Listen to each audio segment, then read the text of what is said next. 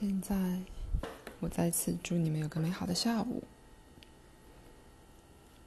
开始新的一章，标题是“暗示与健康”。暗示往往是直接对一个特殊行为或假设的声明，到一个很大的程度。暗示是跟随理智的命令，而与有意识的思考过程结合为一体的。举例来说，如果事情是如此这般，那么必然会如此如此，并没有魔法与暗示相连。但这种暗示，当重复的够多且被热烈的相信时，的确会呈现出一种深切的习惯性。他们不再被检验，却被认为是刻板的真实。他们随之被交给人格之较自动的层面，在那儿，他们激发了被如此强烈暗示的特定行为。许多这种暗示是陈腐的老生常谈，他们属于过去，而在此的，他们逃过了通常给予新想法的质疑与检验，就是如此。所以。这些暗示可能令人惊讶地持续了很久，并且包含了在童年就接受了的信念，就是如此。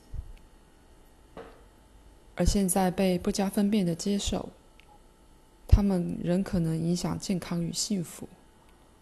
这种暗示可以是有益与支持性的，或负面与不利的。以下是对许多人而言都相当熟悉的一些例子，它们包括了给予儿童的暗示，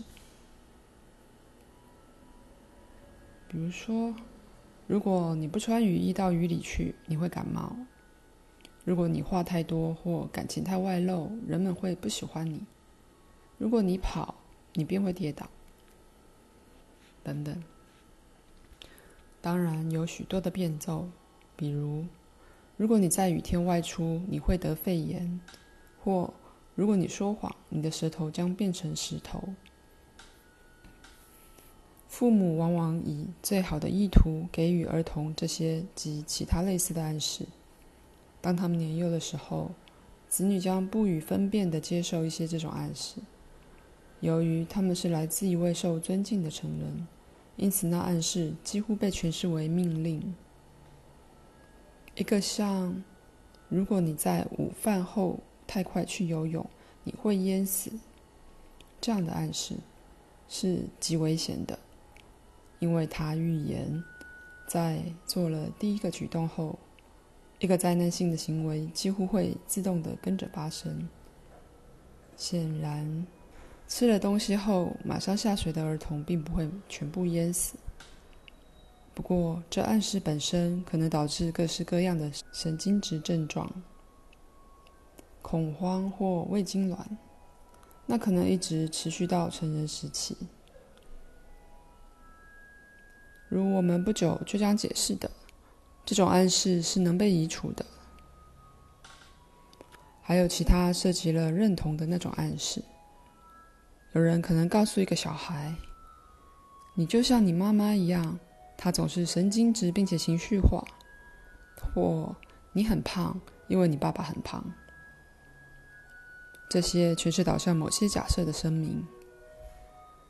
再次的问题在于，那些假设往往一直未被质疑，结果是你有一些未被检查的结构性信念，它们随后被自动的执行了。